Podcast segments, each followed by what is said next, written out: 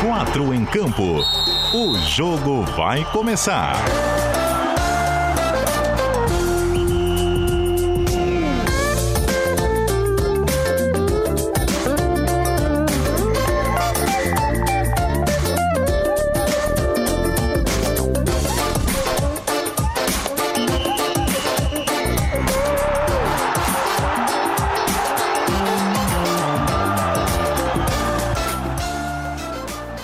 Apresentação: Cadu Reis. Cheguei, raça! 8 horas e 1 minuto! Estamos chegando com o 4 em Campo dessa quarta-feira, dia 10 de março de 2021, aqui na frequência da CBN Diário, no seu rádio, na Grande Florianópolis, o 740M e também o 91.3 FM. Temperatura na casa dos 24 graus na capital de Santa Catarina neste momento.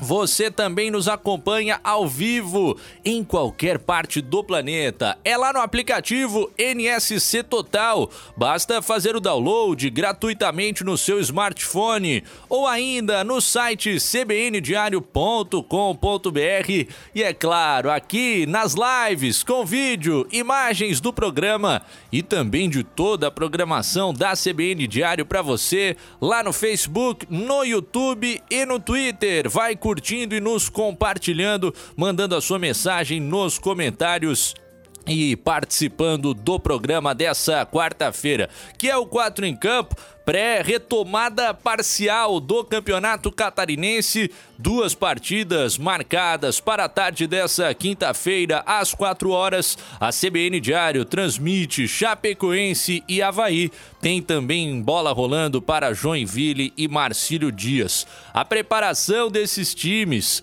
A nota oficial da Federação Catarinense de Futebol defendendo o seu peixe nesta quarta-feira o novo coordenador do Figueirense e a preparação das meninas do Havaí Kinderman para o jogo contra o Boca Juniors pela Libertadores Feminina estão na pauta do nosso 4 em Campo, que está chegando com tudo no seu rádio, aguardando a sua mensagem e apresentando os nossos queridíssimos participantes do quarteto dessa noite no comando das picapes da CBN Diário, DJ Antônio Barbosa. Dispara a nossa escalação. Escalação. É, o cara do norte do estado, da nossa CBN Joinville, nosso narrador do Campeonato Catarinense no ge Globo SC, tá de volta ao 4 em Campo, é sempre uma alegria, um prazer. Alô, alô, JD Champs, boa noite, cara, tudo bem? Salve, Cadu! Tudo certo? Tudo lindo por aí, rapaz? Um abraço para você, um abraço para todo mundo que nos acompanha aqui na, na CBN Diário. Sempre um prazer, viu? Retornar aqui ao 4 em Campo, retornar aí com a nossa audiência de Floripa, da grande Florianópolis. E sempre um prazer, claro, a gente falar do nosso estadual. Esse estadual cheio de idas e vindas. Vou te contar, hein, Cadu? Verdade, Jota. Quando o cara é narrador, ele já chega nessa. Como é que é? Tudo lindo aí, Jota?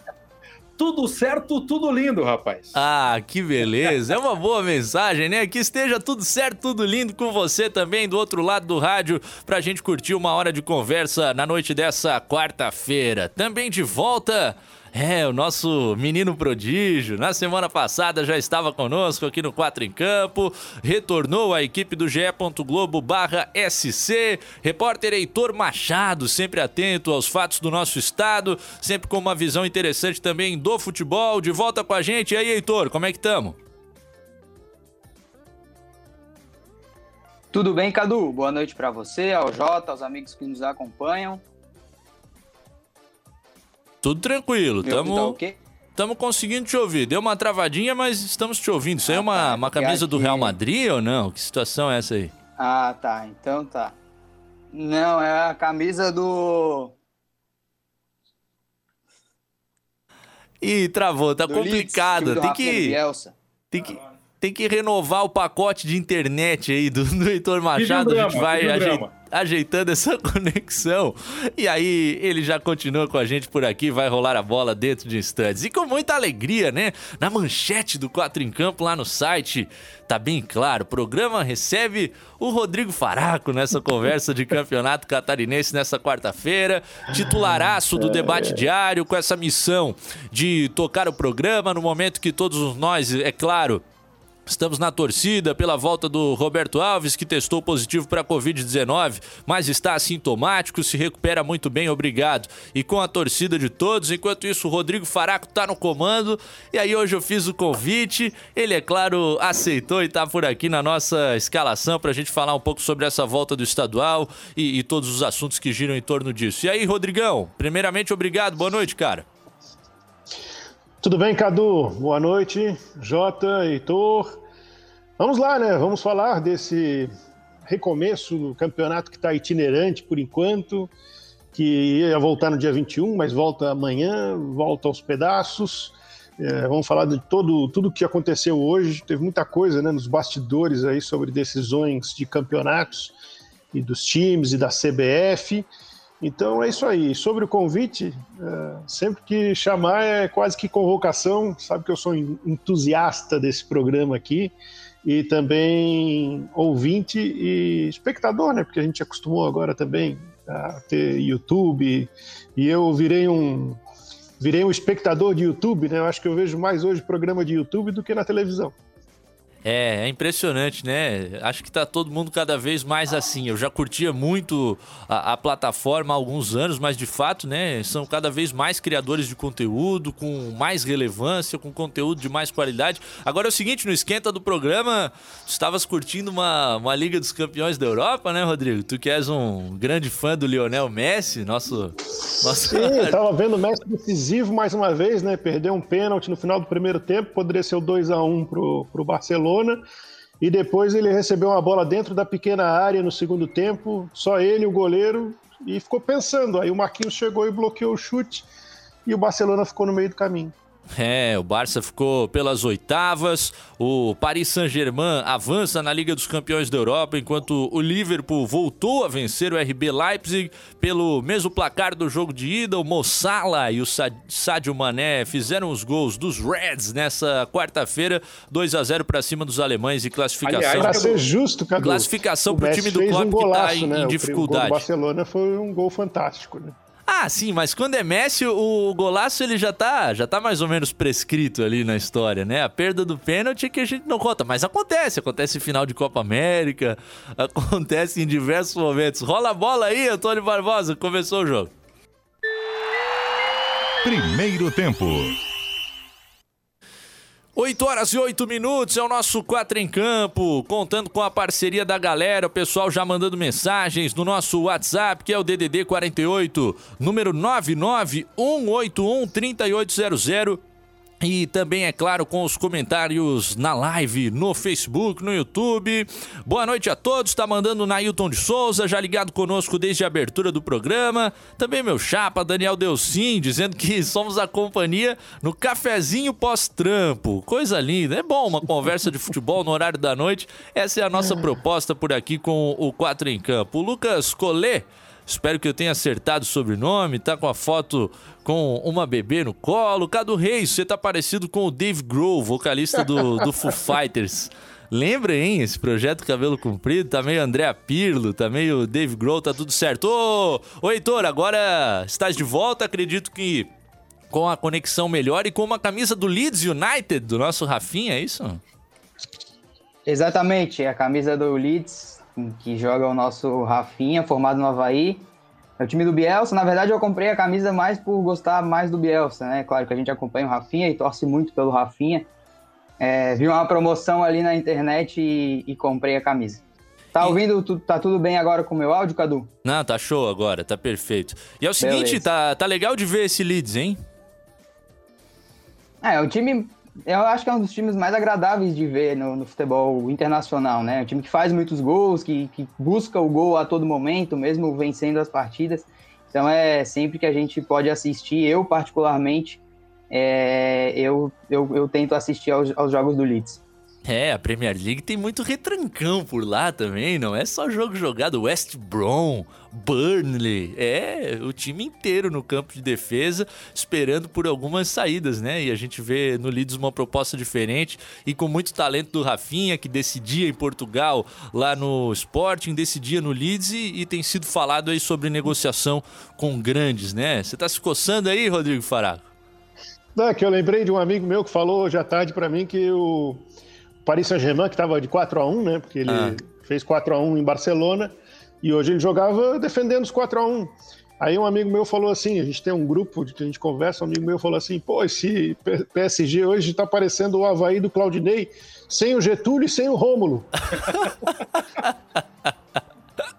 Agora eu vou te falar o seguinte. Perto, Uh, algo que eu notei, e aí eu sempre aproveito para dizer essa frase, né? Que eu vi um jogo do Paris Saint-Germain lá no estádio deles e o Ney não jogou, né? E o time acaba não tendo retenção de bola, a criação mais construída, acaba ficando um time de muita velocidade, né, Rodrigo?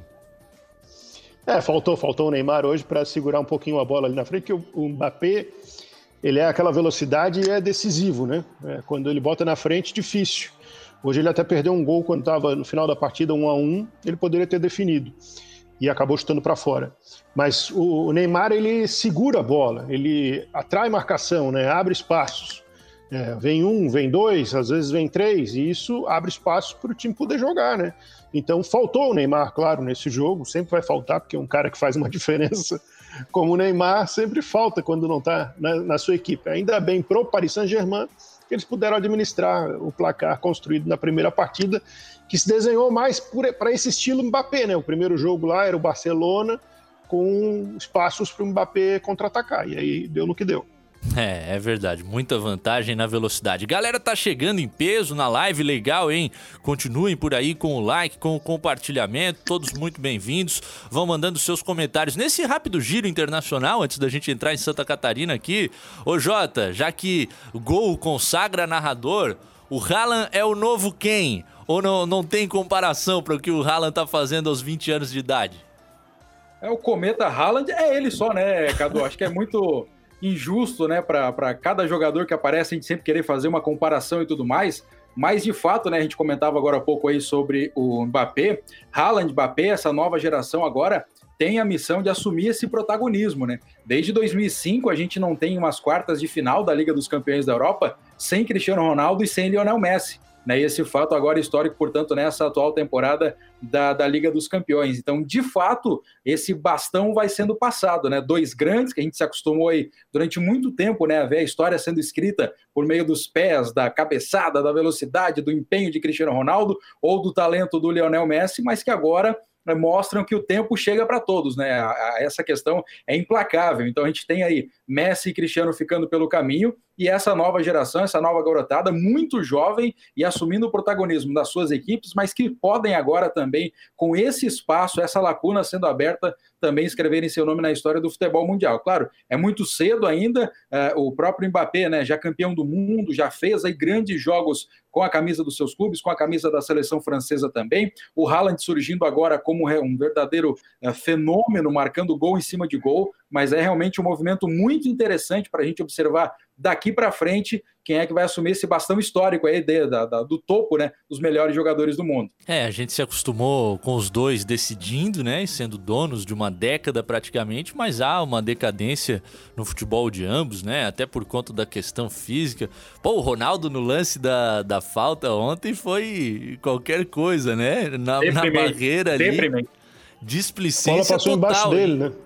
Pois é, passou embaixo dele. Já tô esperando o Ronaldo no Sporting pro bicampeonato da temporada que vem. Primeiro tem que o Sporting ser campeão português agora na reta final. Agora é o seguinte, 8 horas e 14 minutos, meu caríssimo Rodrigo Faraco. Foi uma quarta-feira de Confederação Brasileira de Futebol ratificando seu posicionamento pela sequência do calendário, início de campanha aqui em Santa Catarina da Federação Catarinense de Futebol, com esse mote de que o futebol não é o vilão. Não sei se cabe até essa discussão de quem é o vilão nesse momento, né? A gente ouviu secretário de Estado da Saúde, agora há pouco, Antônio Barbosa, dizendo que Santa Catarina é, é o centro da nova cepa, o, o, sul do Brasil, e a gente tem esse avanço, esse agravamento do cenário da, da pandemia. Acho que a questão não é nem tanto quem é o, o vilão, mas a federação por aí uh, se coloca no sentido de, de ratificar o seu posicionamento de uma segurança no futebol, Rodrigo. É, eu acho que o argumento ele está errado, né? O futebol não é o vilão. Isso aí tá claro para todo mundo, desde que o futebol voltou. Porque, por mais que a gente tenha observado surtos né, em determinados clubes, em determinados momentos, mas o futebol cuidou de muita gente, até de fora das quatro linhas, às vezes até de fora do próprio, próprio futebol, né? E indiretamente, familiares sendo testados também. Então, esse trabalho a gente reconhece, todo mundo reconhece.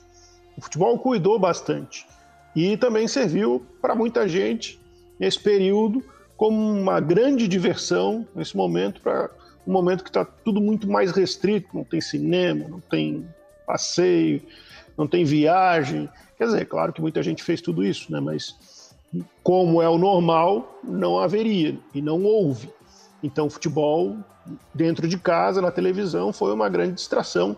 Campeonato Brasileiro, Copa do Brasil, campeonatos estaduais. Então, o futebol, nesse sentido, ele ajudou. Agora, por que, que eu digo que o argumento está errado? Porque nesse momento a gente não está discutindo o futebol que ele vai disseminar o coronavírus. Claro que tem também essa questão né, de as viagens longas, Copa do Brasil, do risco que existe. Mas mesmo assim está testando, está cuidando, está tendo todos os cuidados ali com limpeza, máscara, isso que a gente está vendo, e tem que ser bem rígido nisso. Agora, a questão é: nesse momento, o Estado está saturado, a rede de saúde do Estado está saturada.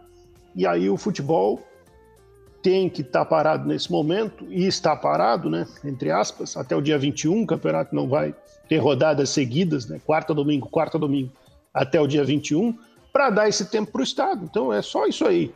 Agora, a partir do dia 21, vamos olhar para o cenário e discutir. Vamos voltar? Vai voltar mesmo? Vai ter condições de voltar? Em quais cidades? Onde aliviou? Onde dá para fazer?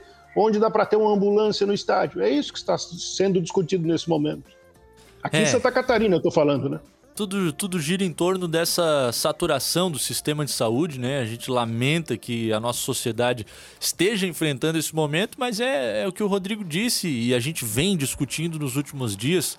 Quando o, o jogo de futebol pode demandar um número de profissionais de saúde e ambulância, por exemplo, que nesse momento não tem condições de executar outra atividade que não seja emergencial do atendimento à população, de fato aí ele não tem é, como ser realizado naquela determinada sede. Agora, o governo do estado de Santa Catarina, depois da reunião dessa quarta-feira, não anunciou proibição das partidas, a gente fica por conta das municipalidades, os locais que vão permitir, e a gente espera sempre que as decisões sejam extremamente técnicas, né, e, e não tomadas por qualquer outra motivação. E, e, a partir daí a adaptação. Aparentemente é o caminho. A gente ouviu aqui mesmo no programa essa possibilidade de que as equipes concluam fora de suas cidades. E talvez seja o momento que, na marra, com essa sequência do campeonato, a gente vai ter que se acostumar. Amanhã, Chapecoense e Havaí no Doutor Ercílio Luz, no Gigantão das Avenidas, no centro de Itajaí. É isso aí. Amanhã, Joinville mandando jogo em Brusque diante do, do Marcílio Dias. É o cenário que se encontra. Aliás, Joinville, Jota que é a cidade que anunciou o maior tempo de proibição até agora, porque a gente tem uh, o Jaraguá do Sul até o dia 15, um grupo de municípios até o dia 17. E só em Joinville que não pode até o dia 28. Que tipo de perspectiva que tu, tu enxergas por aí? Será que pode haver uma renovação desse decreto? E aí o Jack talvez tenha que ser um dos clubes desses a, a se acostumar a mandar mais partidas fora de sua cidade na sequência?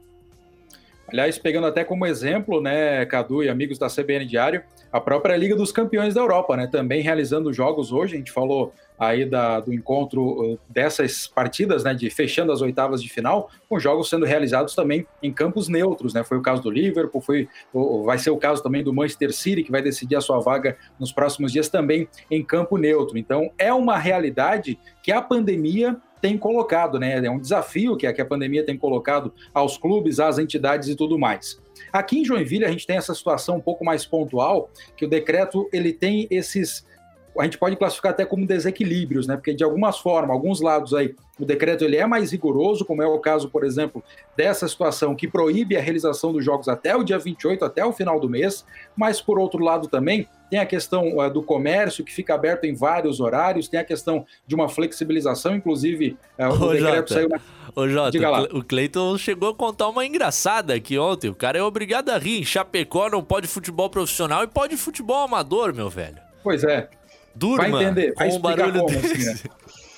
Vai explicar como. E, o decreto ele foi publicado originalmente aqui em Joinville na segunda-feira, com uma série de medidas. Alguns setores né, da economia joinvilense aqui se uniram, foram para a porta da prefeitura, bateram lá, buscaram um diálogo com o prefeito. E na terça, ontem, a gente teve aí uma série de adequações, umas mudanças no decreto. E em conversas com dirigentes, com representantes do Joinville Esporte Clube, eu senti por aqui que o Jack foi pego até de surpresa, né? Porque a gente falava com o, o tricolor aí na- nas semanas ah, e o Joinville tinha como muito certo, né? Um acordo junto à Secretaria da Saúde que o Joinville seguiria os protocolos sanitários aí para continuar tocando o Campeonato Catarinense, mesmo com a piora da pandemia aqui na maior cidade do estado. E aí, quando saiu esse decreto, o Joinville se mostrou muito surpreso. Inclusive, na segunda tarde, logo depois que saiu o decreto, eu procurei o presidente do Joinville, o presidente Charles Fischer, e ele mesmo, naquele momento, não tinha nenhuma resposta no meio da tarde por ali, porque foi quando ele ficou sabendo do decreto. Então, né, o Joinville foi pego de surpresa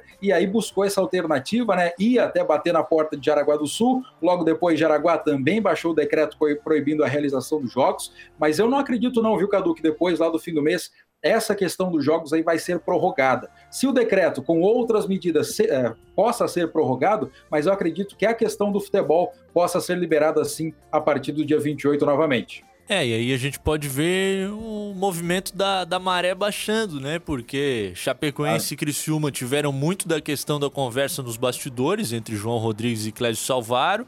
E aí, se, se não tiver a força por ali para manutenção nessas duas cidades, Florianópolis e Tubarão foram mesmo que na, na mesma pegada no meio da, daquela semana.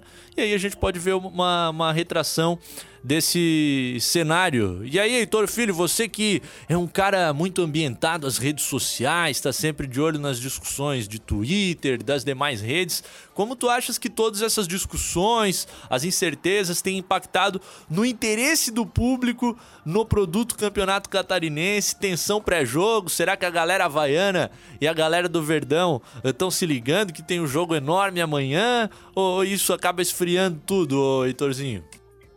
Eu acho que é péssimo até para o produto o campeonato catarinense no geral. É, na semana passada a gente entrevistou o Rodrigo Capella aqui no, no Quatro em Campo e a gente perguntou para ele. Foi é, logo em seguida aquela o anúncio do, dos jogos que seriam que foram remarcados.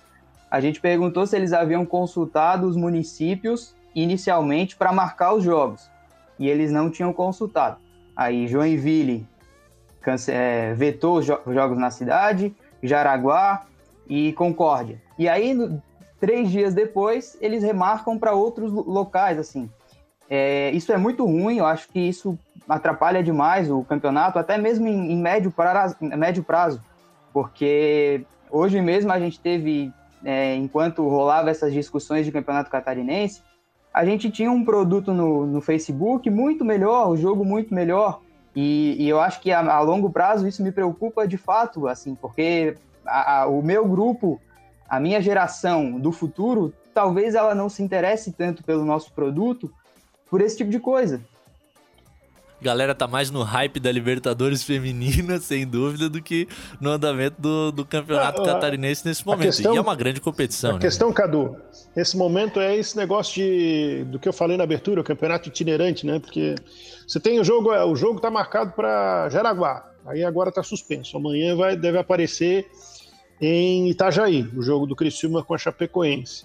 O jogo do Havaí com a Chapecoense, primeiro houve um acordo de cavalheiros lá, não fizeram um jogo, entenderam que não era o momento, o jogo que foi cancelado, né? Adiado da segunda rodada.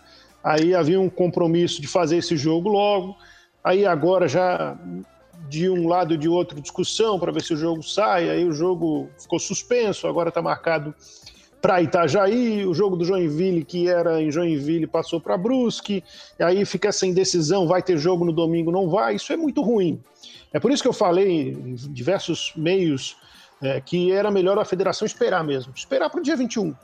E acho até que pode haver, no caso de Joinville, uma pressão contrária, porque se as, as outras cidades todas forem no caminho de não, 17 termina e aí pode jogar. Vai ser difícil para Joinville, com a pressão interna de Joinville, é, de não liberar o futebol antes do dia 28. Porque vai haver essa pressão né, da torcida, do próprio clube e do próprio campeonato sendo, sendo tocado, porque aí ficou só o Joinville, é, uma situação hipotética aqui, só o Joinville não pode jogar na sua casa. De repente, a pressão vem em contrário, né? Óbvio. É isso, a onda se reverte, a maré baixa e aí fica difícil segurar de uma maneira isolada esses decretos, né? E até interessante observar que os jogos do Tricolor contra o Concórdia e contra o Criciúma seguem para a Arena Joinville, na tabela da Federação Catarinense de, de Futebol, e eles estão dentro do período do decreto, ainda não foram suspensos ou modificados oficialmente. Mas sim, vai rolar a bola nessa quinta-feira à tarde lá no centro de Itajaí, é uma grande partida, né? Já pensou se, se o campeonato catarinense, e como o, o Rodrigo Faraco até jogava na discussão do debate diário, tem apenas a sua parte inicial por uma falta de datas, por uma paralisação maior.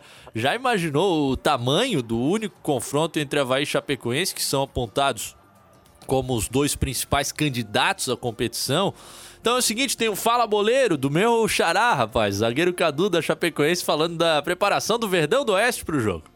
É, fizemos o que o professor mandou, tá forte. Fala, boleiro.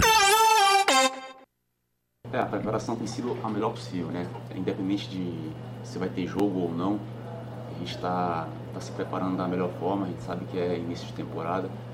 É, e a gente sabe da importância de estar fazendo os treinamentos com uma intensidade máxima.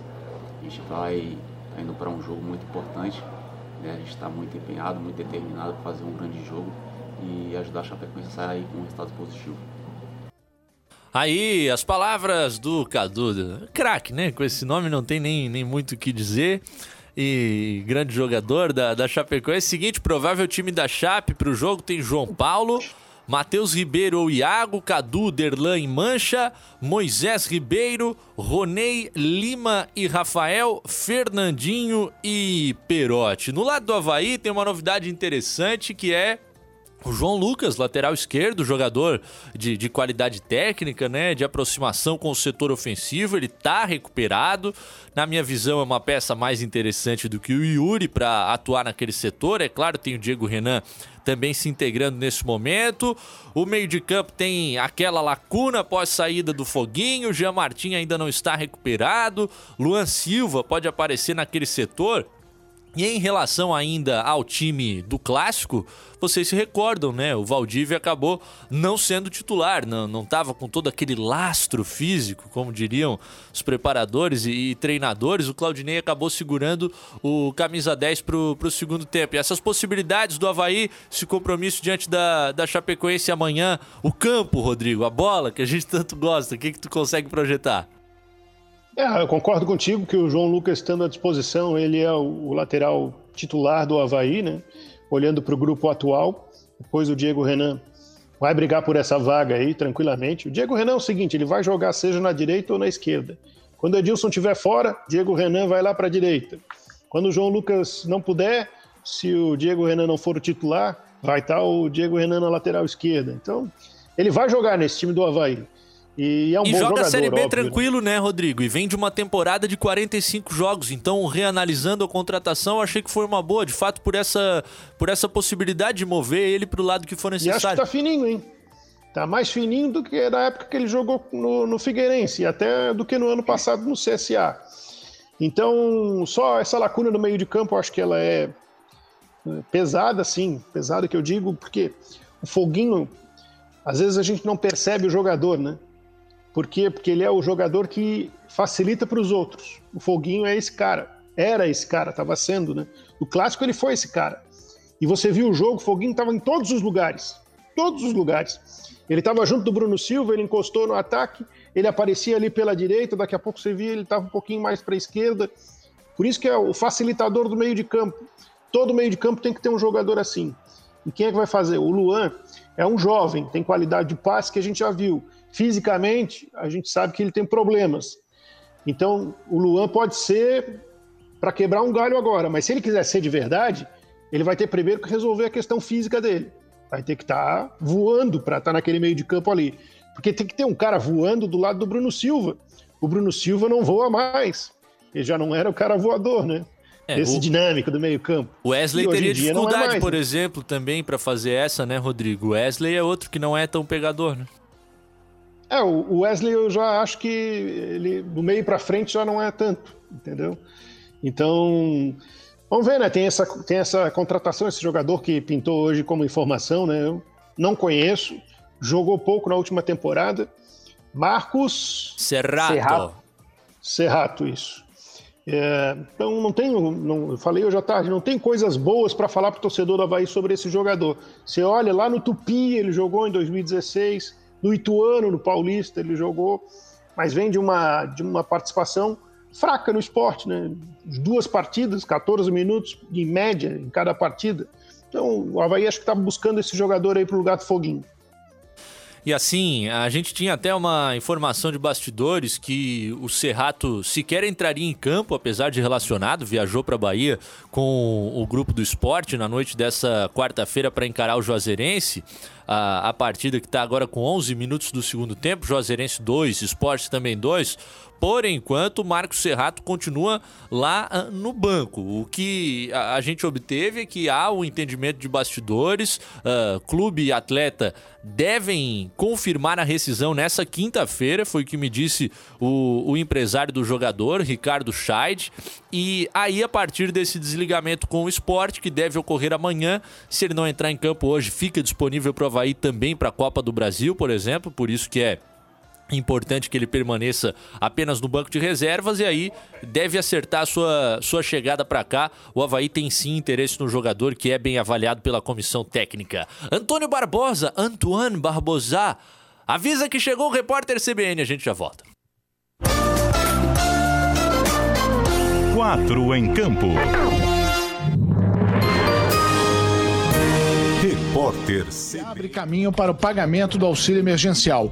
Depois disso, o texto será votado em segundo turno. Se o projeto for aprovado, será enviado para promulgação. A expectativa é de que o processo seja concluído nessa sessão, mesmo que dure até a madrugada.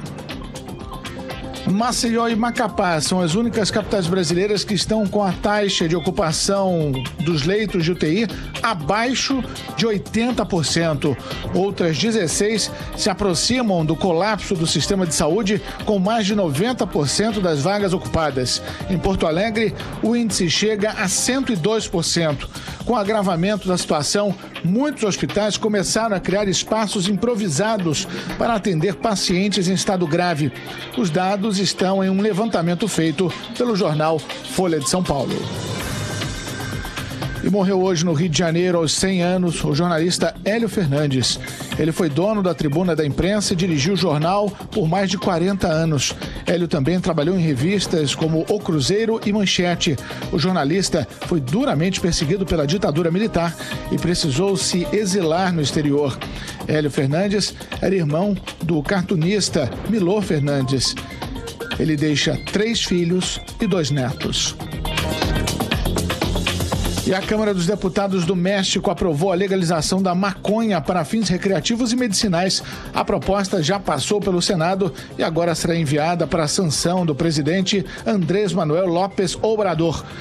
A lei representa um marco para o México, onde a violência do narcotráfico mata milhares de pessoas todos os anos. No horário de Brasília, 8h34. Repórter CBN. As principais notícias do dia a cada meia hora.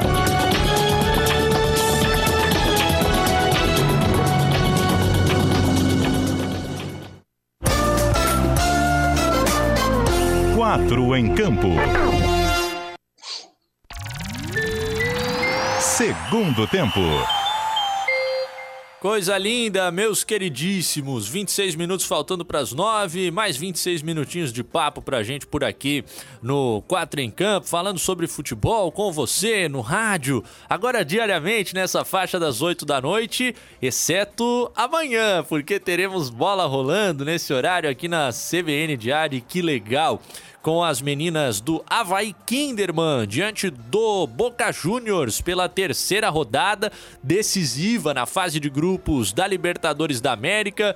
Ambas equipes chegam com uma vitória e um empate, jogando para vencer, para garantir a classificação no primeiro lugar e aí não depender de contas em relação aos gols da equipe do Santiago Morning, que vai pegar o Deportivo Trópico, que é o saco de pancadas do grupo. O time chileno vai vencer a partida muito provavelmente e aí será necessário de fato fazer essa conta, por exemplo, se Havaí Kinderman e Boca Juniors ficassem no empate. Amanhã tem essa transmissão aqui na CBN Diário e por isso não vai rolar a bola no 4 em campo que vai retornar na sexta-feira. E aliás, já tem uma atração confirmada para sexta, era para rolar hoje, não pôde, mas vai ser na sexta-feira. O italiano Raffaele Messina, o novo coordenador de futebol do Figueirense, que é lá de Nápoles, na Itália, mora no Brasil há oito anos, vai bater um papo com a gente por aqui na sexta-feira sobre os planos do Alvinegro para a temporada. Mandando aquele salve para a raça que chega com a gente, aliás, obrigado, tá muito legal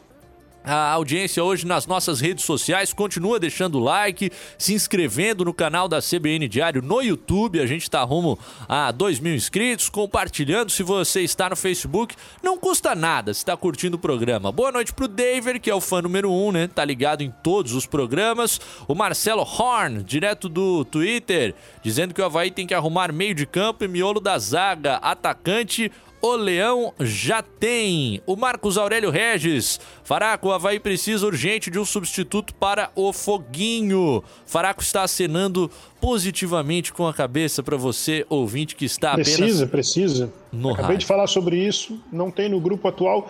Jean Martin é, é um bom jogador, mas é, precisa procurar sim esse, esse jogador aí no mercado. Pedro Paulo Pereira tá criticando a tabela. Como vai ser interessante o jogo às quatro da tarde em dia útil. É, tá, tá contestando por aqui esse tipo de decisão. Continue com a sua mensagem também no nosso WhatsApp, que é o DDD 48, número 991813800. A raça tá com a gente, o Adriano Brito, na Barra do Aririu. Que bom tê-lo conosco. O Saulo também mandando a sua mensagem. O Valmir, esse é fiel ao 4 em campo, legal, cara. Na belíssima Praia do Sonho, Felipe da Costeira ligado com a gente, o Jailson de Biguá Iraci, Valdinei do Grupo Havaí Eterna Paixão, todos saudando o Faraco. A galera ficou feliz com a presença do Rodrigo Faraco no nosso programa nessa quarta-feira. Legal, obrigado, galera. E, e eu também. E agora é o seguinte, 23 minutinhos faltando para as 9 da noite. A gente falou um pouco sobre Chapecoense e Havaí na, na primeira parte do programa. Queria te ouvir, Jota, sobre o tricolor que também vai a campo nessa quinta-feira, né? Encarar o Marcílio Dias. O jogo será no Augusto Bauer em Brusque. Joinville que contratou o zagueiro Giovani, vindo por empréstimo do Fluminense. Como é que chega o Jack? A maior parte daquele grupo já está recuperada. Técnico Vinícius Eutrop deve ter eh, quase o time principal todo à sua disposição, Jota? É isso, o time do Joinville tem 23 relacionados, viu, Cadu, para essa partida de amanhã. O Joinville que viaja somente amanhã lá para Brusque para essa partida contra o Marcílio Dias. Você falou aí do técnico Vinícius Eutrópio, ele continua em isolamento. Até tinha uma perspectiva, uma estimativa que ele pudesse retornar aí nesta semana aos trabalhos junto à equipe, mas segundo o Joinville Esporte Clube, ele apresentou um quadro um pouquinho mais delicado da Covid, mas segue em casa se recuperando, mas está tudo bem com ele, só precisou realmente de mais alguns dias aí de recuperação antes de voltar ao trabalho. São 23 relacionados, Joinville tem no mínimo aí 10 desfalques para essa partida de amanhã, depois de ter sido acometido aí, né, por um grande surto de Covid, que pegou jogadores, pegou membros da comissão técnica, staff, funcionários, enfim, foi realmente um estrago bem grande nesse Joinville por conta do surto da Covid-19. Mas, para essa partida, como você falou, Joinville tem tem boa parte aí dos seus titulares. Um provável Joinville tentando né, desenhar esse Joinville para a partida de amanhã contra a equipe do Marcílio, deve ter o Fabian Volpe no gol, com o Ratinho na lateral direita, a dupla de zaga com o Fernando e o Ellerson, uma das novidades, com o Renan Castro na esquerda. Meio campo com Davi Lopes, Banguelei, possivelmente o Gustavo Vermel fazendo a criação por ali, e no comando de ataque, de um lado Luquinhas, do outro Yaya Banhoro, pode ser também uma das novidades, mais um é, jogador recém-chegado ao Joinville, o Banhoro comandando também esse ataque, lá na frente o Alisson Mira. Uma provável escalação do Joinville, né? A gente tem aí bastante dificuldade para tentar entender como é que o Joinville vai entrar em campo amanhã. Será comandado pelo auxiliar técnico Felipe Sampaio, vai estar à beira do gramado para essa partida contra a, a, o Marcílio Dias. Então, é um Joinville bastante com alguns desfalques importantes aí, bem é verdade. Não dá para a gente garantir também, né, que o rendimento da equipe vai se manter naquele nível que a gente se acostumou. O Joinville, campeão da Copa Santa Catarina, campeão da Recopa, o Joinville que começou o Campeonato Catarinense né, com uma estreia fora de casa com vitória para cima do Próspera pelo placar de 1 a 0. Bem é verdade, uma vitória construída no último lance da partida, não foi uma boa atuação, mas Joinville começou esse ano de 2021 aí a toda, né, pelo menos no, no caminho das vitórias e aí o técnico Vinícius Eutrópio vinha fazendo alguns ajustes nessa equipe, que estava ganhando, não estava de, certo, de certa forma, né, convencendo tanto assim, mas é esse Joinville que vai entrar em campo amanhã contra o Marinheiro lá em Brusque, no Augusto Bauer. Pode crer. E Banguelê é um nome maravilhoso, né, cara? Eu sei que a raça critica ele por aí, mas no meu time, o cara que se chama Banguelê tem que jogar. Se bem né? que, se bem que agora chegou o Yaya Banhoro também, que é um ah, nome respeitável, né? É a competição com o Eberê do Metropolitano também. Agora é o seguinte aí, o Juazeirense faz o terceiro para cima do esporte, 3 a 2 O esporte caindo na primeira fase da Copa do Brasil nesse momento. Eu olhei pra meia cancha do Juazeirense, Rodrigo. Sabe quem tá? Aquele, aquele cacheadinho, meio campo, que jogou no Figueirense aqui há umas duas, três temporadas. Depois foi pro Brusque, rapaz. Esqueci o nome dele agora. Figura é, carismática. Dá uma olhada aqui, peraí. Jogador do, do cabelo cacheado. Vou olhar por aqui para lembrar o torcedor alvinegro também. Ô, Rodrigo, mas em relação... Um que veio do Coritiba? Não, não. O meio com o Klebson. Klebson, lembrei agora. Ah, lembrei do Klebson. Figura folclórica. Mas passagem do... rápida pelo Figueirense também, né? Ah, passou, né? Passou, por isso que eu usei. Fez gol, inclusive, né? Fez um dos gols aí hoje. Esse verbo até. Ô, ô, Rodrigo, sobre esse jogo, o Joinville fez só uma partida no campeonato, né? Ganhou do Próspera. Marcílio também ganhou do Próspera, perdeu do Brusque naquela estreia. É difícil projetar, né, cara? Com, com os times parados assim, mas você vê o Jack favorito?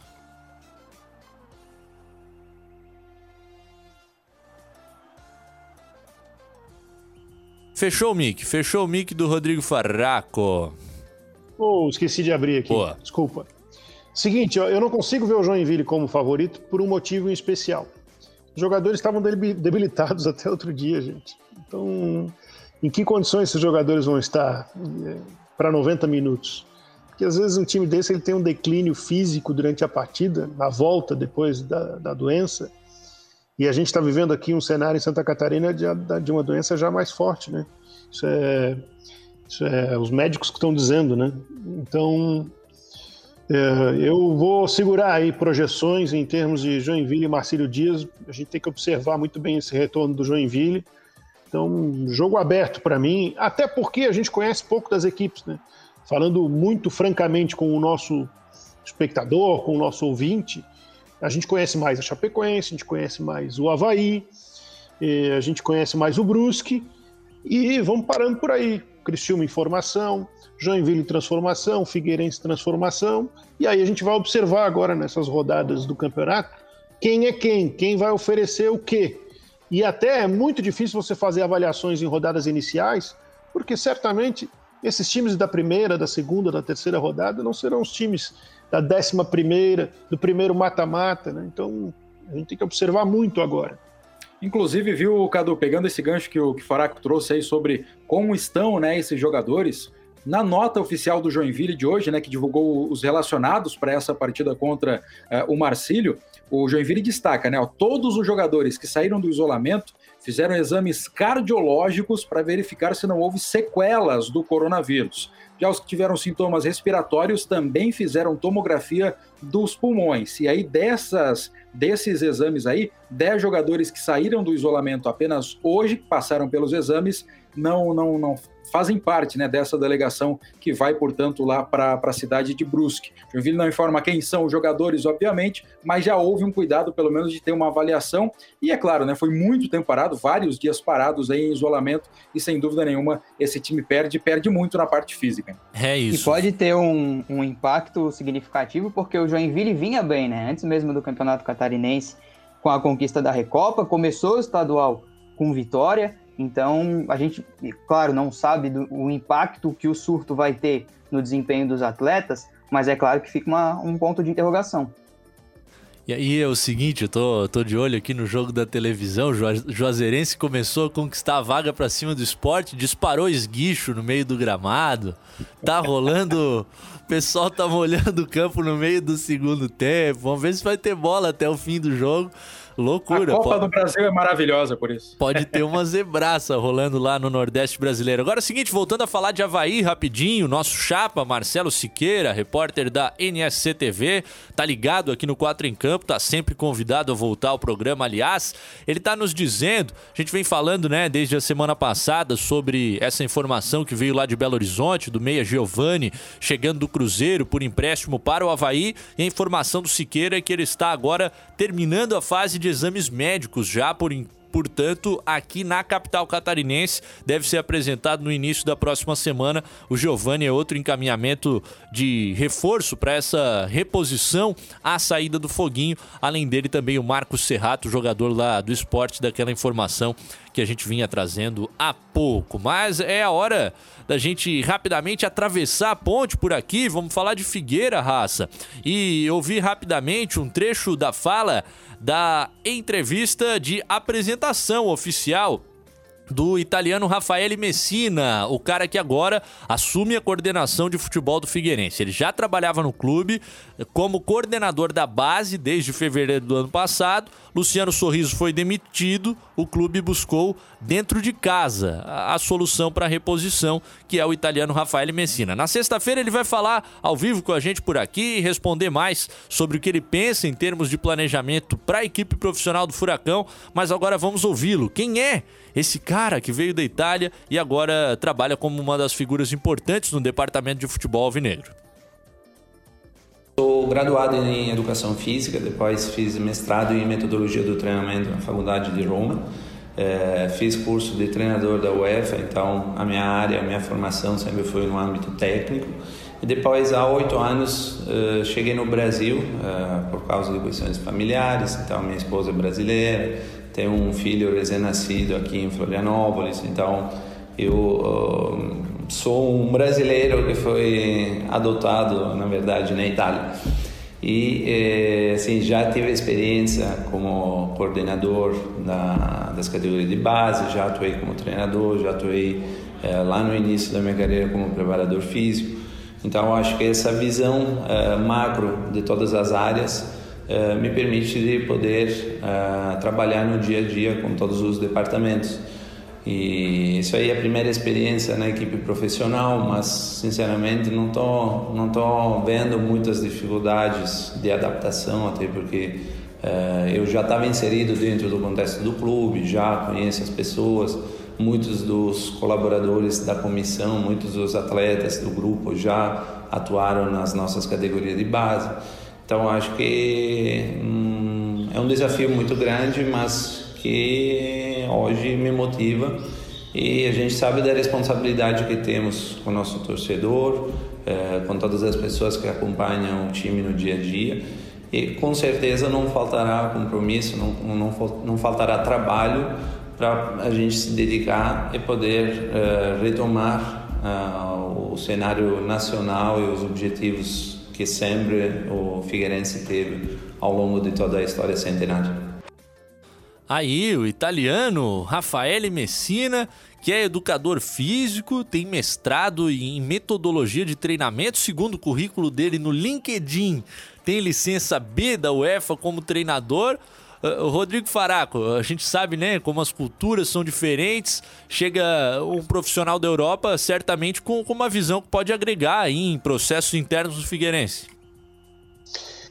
Bom, primeiro fazer uma leitura rápida aqui sobre esse processo de, de saída do Luciano Sorriso e a entrada do Messina. Acho que o Figueirense deu uma esvaziada no cargo. Tá? Não estou desqualificando o profissional, muito pelo contrário, já vou falar sobre, sobre a minha primeira impressão e até sobre os dados né, do currículo do Messina. Mas o Figueirense vem falando que é tudo muito colegiado, é, havia uma pressão enorme em cima do Luciano Sorriso, que talvez não tenha sido mesmo o grande responsável, mas obviamente um dos responsáveis, estava na linha de frente né, de todo o processo Série B e queda para a Série C. E não dava para continuar com o Luciano Sorriso. Isso é uma avaliação que eu tinha, já terminou a Série C, eu já falava sobre isso e acho que demorou até a saída dele. E eu vejo com bons olhos, aí é o outro lado da história. Né? Eu vejo com bons olhos quando o Figueirense traz à tona um profissional com esse tipo de formação. Formação em educação física, formação como técnico de futebol e experiência em trabalho de base. Porque ele tem experiência em captação na Roma, na Itália, e trabalho de base que ele fazia no Figueirense. E ele falou na entrevista, eu vi a entrevista, ele falou na entrevista que é, tá fácil a adaptação porque o perfil do time do Figueirense é esse, de jovens que saem da base, vêm profissional e de jovens que vêm de outros lugares para procurar o seu lugar no futebol. Agora, vou repetir, para segurar o tranco de uma pressão como o Figueirense e, segurar uma cobrança, acho que não é muito o Messina que está vindo agora. Vai ser mais o José Carlos Lages, ele que vai ser mais cobrado. É, até já veio para a linha de frente, outro dia participando do estádio CBN Diário, o nome dele já está é, com o torcedor do Figueirense desde o ano passado, sendo cobrado. Então, o cara que vai ser muito cobrado nesse sentido vai ser o José Carlos Lares. O Messina é o trabalho mais técnico, o trabalho de quem se formou para fazer, para desempenhar e crescer durante o futebol, durante a sua experiência no futebol. É isso, com certeza. Um, um jovem profissional e, e, a CBN Diário até, até fez parte, né, com essa entrevista no estádio CBN, no sentido de do José Carlos Lages se colocar publicamente como uma das pessoas que eh, interage, faz parte desse comitê gestor de futebol, toma as decisões uh, de, de contratações, daquilo que o Figueirense vai fazer.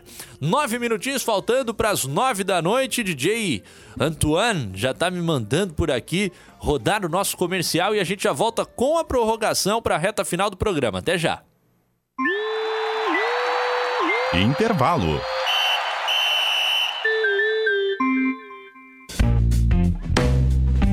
Minuto do Marketing por Negócios SC. Olá, aqui é a Gabi Laurentino do Negócio SC. No mês das mulheres, é claro que empoderamento feminino está em alta no nosso podcast. Falando nisso, você sabia que as mulheres representam 57,2% dos estudantes de graduação no Brasil? Mas no mercado de trabalho, a situação é bem diferente. As mulheres ocupam 42,4% dos cargos de gerência e apenas 13,9% das funções de diretoria.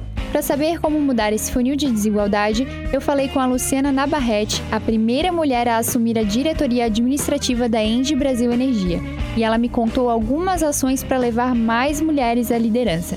Quer ficar por dentro? Então ouça o Negócio CC nas plataformas Spotify, Deezer ou SoundCloud. Minuto do Marketing por Negócios SC.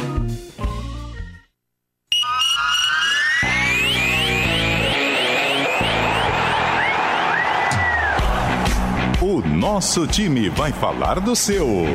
Leão em dobro nesta quinta-feira na CBN Diário. Campeonato Catarinense e Taça Libertadores de Futebol Feminino.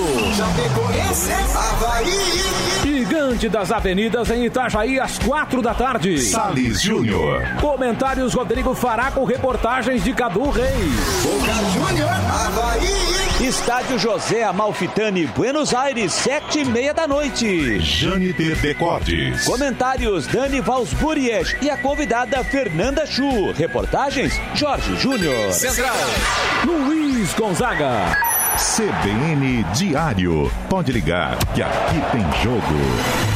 Quinta-feira, a partir das três da tarde. Chapecoense e Havaí, Campeonato Catarinense. Na sequência, Boca e Havaí, Libertadores Futebol Feminino.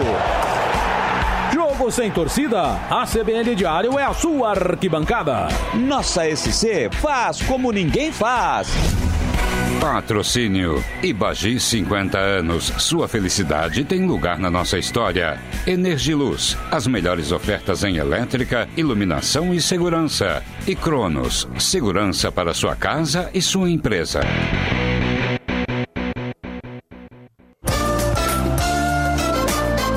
Quatro em campo. Prorrogação. É isso aí, reta final do programa dessa quarta-feira. Obrigado a você que continua na nossa companhia por aqui no 4 em Campo da CBN Diário. Oi, Heitor Filho, você que é esse rapaz pra Frentex, como é que tu vê a, a, a possível colaboração de Rafael Messina nesse processo do Figueirense, que a gente sabe passou por um desmanche, o Alvinegro tem a necessidade de revelar jogadores, de produzir novas gerações e agora tem esse jovem profissional que estava na base eh, chegando à nova função no time de cima. Eu acho que essa reestruturação do Figueirense, ela passa pela base. Né? O, se a gente olha o que foi o, o processo de formação de atletas do Figueirense entre os anos, do, dos anos 2000 até 2012, 2013, e o que foi a formação de atletas do Figueirense nos últimos cinco anos, a diferença ela é brutal. Então, talvez seja importante ter no futebol profissional é, um profissional com rodagem de base, que conheça a base do clube. E é até uma semelhança com o Havaí, né? O Diogo era o coordenador da base e, e passou para o profissional. Claro que o Diogo no Havaí tinha uma trajetória mais, mais extensa. Mas acho importante que o Figueirense tenha no seu departamento de futebol profissional um profissional com passagens pela base que conheça a base do clube e entenda é, as necessidades da base. Aliás, Cadu, também só pegando uma carona nesse assunto, é, é interessante a gente observar também o movimento dos clubes nesse sentido de profissionalizar cada vez mais os seus departamentos e em específico o departamento de futebol, né, para o responsável pelas contratações. E há já esse movimento algumas temporadas no futebol brasileiro como um todo de serem pessoas profissionais, estudiosos do ramo, né? E cada vez mais a gente tem aí a figura daquele ex-atleta, do medalhão, aquele cara rodado no futebol, que sempre foi muito presente nessas funções nos clubes brasileiros, e isso tem ficado cada vez mais em desuso, né? Ou então são ex-atletas que acabam se especializando, estudando e tudo mais, e o Figueirense também, com essa ascensão do Messina, também dá esse passo de profissionalizar cada vez mais. É isso, assim como são os departamentos de análise, não tem como, na realidade atual dos clubes, você não trabalhar em algumas outras frentes, como nessa de, de informações de, de adversários, por exemplo. Agora é o seguinte: vocês ouviram a chamadinha nos comerciais. Amanhã tem essa decisão enorme para as meninas do Havaí Kinderman na Libertadores Feminina. E a gente vai à prancheta do professor Jorge Barcelos. O que, que dá para esperar das Havaianas Caçadoras diante somente do Boca Juniors na Argentina, esse clube que não tem muita camisa na América do Sul. O professor falou, tava escrito na prancheta. É seguir o esquema que vai ter gol de letra, de letra, de letra. Tava escrito na prancheta. Na verdade, quando a gente olhou o time do Santiago Morning, automaticamente a gente já estava observando o time do, do Boca Juniors. Né? Foi uma partida muito dura, foi um empate também. É um grupo que é considerado o grupo da morte, né? porque são três equipes muito boas e, e todas elas praticamente, até com, com os mesmos resultados, com o mesmo número de pontos, né? quatro pontos cada um, que vai decidir. Né? Muitas das vezes nesse grupo vai ser a a quantidade de gols, né? no caso o saldo de gols, né? mas a gente é, tendo uma boa, uma boa, uma boa trajetória, né? um bom, um bom é, desempenho contra a equipe do Boca Juniors, acredito que a gente conseguiria os três pontos, né? consegue os três pontos e aí a gente já vai classificado como primeiro colocado. A gente sabe que vai ser difícil, mas a gente está se preparando para isso, a gente está estudando o time do Boca, a gente está olhando os vídeos, é, tendo um trabalho minucioso para que a gente possa ter os resultados positivos e, e conseguir passar de fase. Conquistar os três pontos e sair do estádio do Vélez como líder do grupo na Libertadores da América, classificado para o mata-mata. Que energia do Jorge Barcelos, tomara que ele consiga eh, transmitir isso para as meninas, né? Um Havaí Kinderman que busca superação, perdeu três titulares da temporada passada, então você imagina uh, um clube, até para quem não acompanha, faça um, um, paralelo com qualquer equipe de, de futebol, que não tem aquele elenco tão recheado, que tem um 11 inicial que praticamente se repete semana após semana, com algumas peças do grupo que, que conseguem manter um, um nível semelhante. Aí você perde três titulares, entre elas a, a camisa 10 Júlia Bianchi, né, que era a principal atleta da equipe na campanha de vice-campeonato brasileiro da temporada passada, mas diante de tudo isso se reconstrói em um grupo que tem o Deportivo Trópico muito fraco, apanhando das outras equipes, uh, tomou do Havaí Kinderman de 8, tomou de 10 do, do Boca Juniors, uh, Boca e Santiago empataram, Havaí e Santiago empataram, se der o um empate entre Havaí e Boca Juniors, fica por conta do número de gols dos outros diante do Deportivo Trópico. Ô Rodrigo Faraco, acho que você não, não conseguiu acompanhar tanto dessas primeiras rodadas, o que, que, que, que dá para dizer nesse pré-jogo? Eu acho que é possível, há um equilíbrio no, no, no grupo, né? Tá muito latente esse equilíbrio, então eu acho que é possível uma vitória como projetado pelo técnico do Havaí Kinderman. Rodrigo, obrigado pela parceria, cara. Bom debate diário amanhã às 11. Tamo junto, tamo junto. Até a próxima. Vamos nessa. Até a próxima, meu narrador, JD Champs. Logo, logo o, o inbox aparece ali, tá? A notificação, o amiguinho te incomodando e você tá de volta, beleza? Sempre um prazer, viu, Cadu? Só convocar que a gente tá pronto pro jogo por aqui, sem chinelinho. Tem que fechar com o bordão, pô. Rapaz, uma excelente semana para todo mundo, que seja uma semana tudo certo, tudo lindo para geral. Valeu. tudo certo, tudo lindo para ti, ô, meu careca Heitor Filho. Um abraço.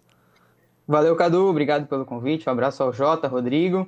E bom trabalho amanhã para todo mundo com o retorno dos jogos. Coisa linda. Quinta-feira de rodada dupla na CBN Diário, todo mundo mais do que convidado, com o Campeonato Catarinense, com Taça Libertadores da América Feminina e o nosso time no campo do seu rádio, que é aquilo que a gente mais gosta. Um abraço especial a você que está aí do outro lado, são várias pessoas comunicando com a gente, dizendo que nos tornamos uma companhia habitual já desse horário noturno. É muito legal ver a gente desenvolvendo essa relação e eu agradeço demais a você que dia após dia tem nos acompanhado por aqui continue, por favor. Você que está totalmente perdido, pegou na reta final, daqui a alguns minutos a íntegra do programa estará lá no seu agregador favorito de podcasts. Fechou o 4 em Campo dessa quarta-feira. Amanhã não tem, mas sexta a gente está de volta às 8. Tchau, tchau, raça. 4 em Campo.